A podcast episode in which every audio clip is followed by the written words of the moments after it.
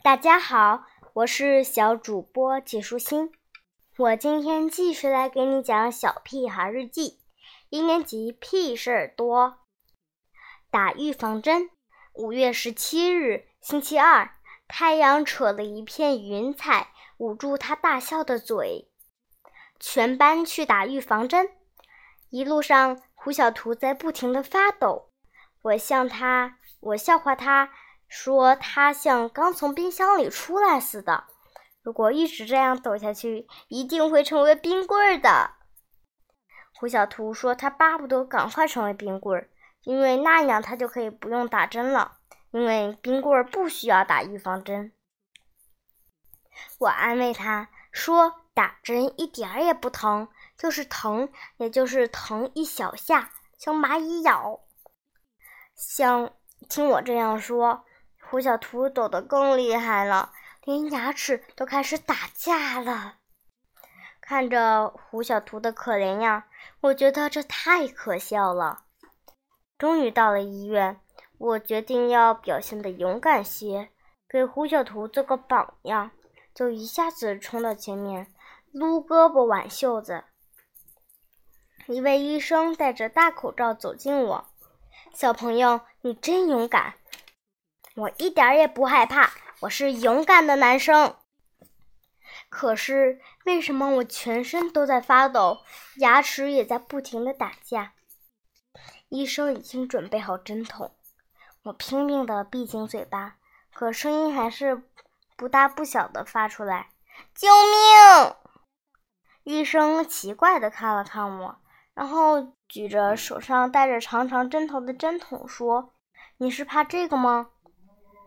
小小的针头无限放大起来，我头晕了，眼前的一切旋转起来，耳耳边仿佛还能听到，只是有点刺痒，不会疼的。终于，我眼前一黑，什么也看不见了。嗨，文具盒。六月三日，星期五，蝴蝶飞呀飞。上课时，我的手。总是不由自主的去摸文具盒。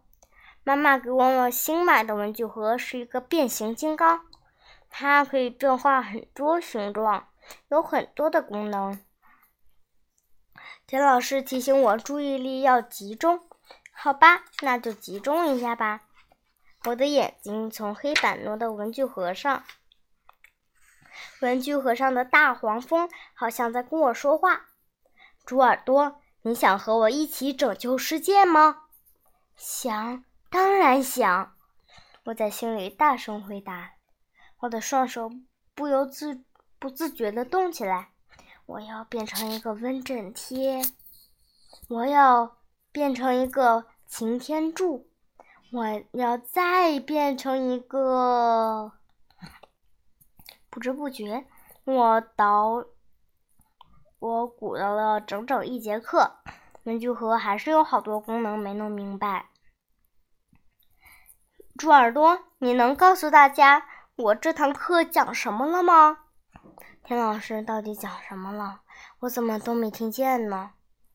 田老师说我一直在玩玩具。我说文具盒不是玩具。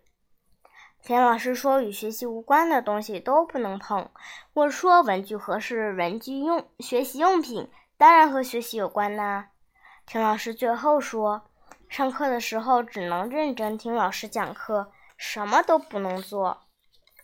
咳嗽也不行吗？挠痒痒也不行吗？”田老师把文具盒没收了。放学的时候，田老师告诉我妈妈。最好再给我换一个简单一些的文具盒。妈妈可听田老师话了，路上就给我买了一个笔袋，上面有一只小花猫，真没意思。这个笔袋除了能装文具，什么用也没有。今天的内容就是这些了，小朋友，拜拜。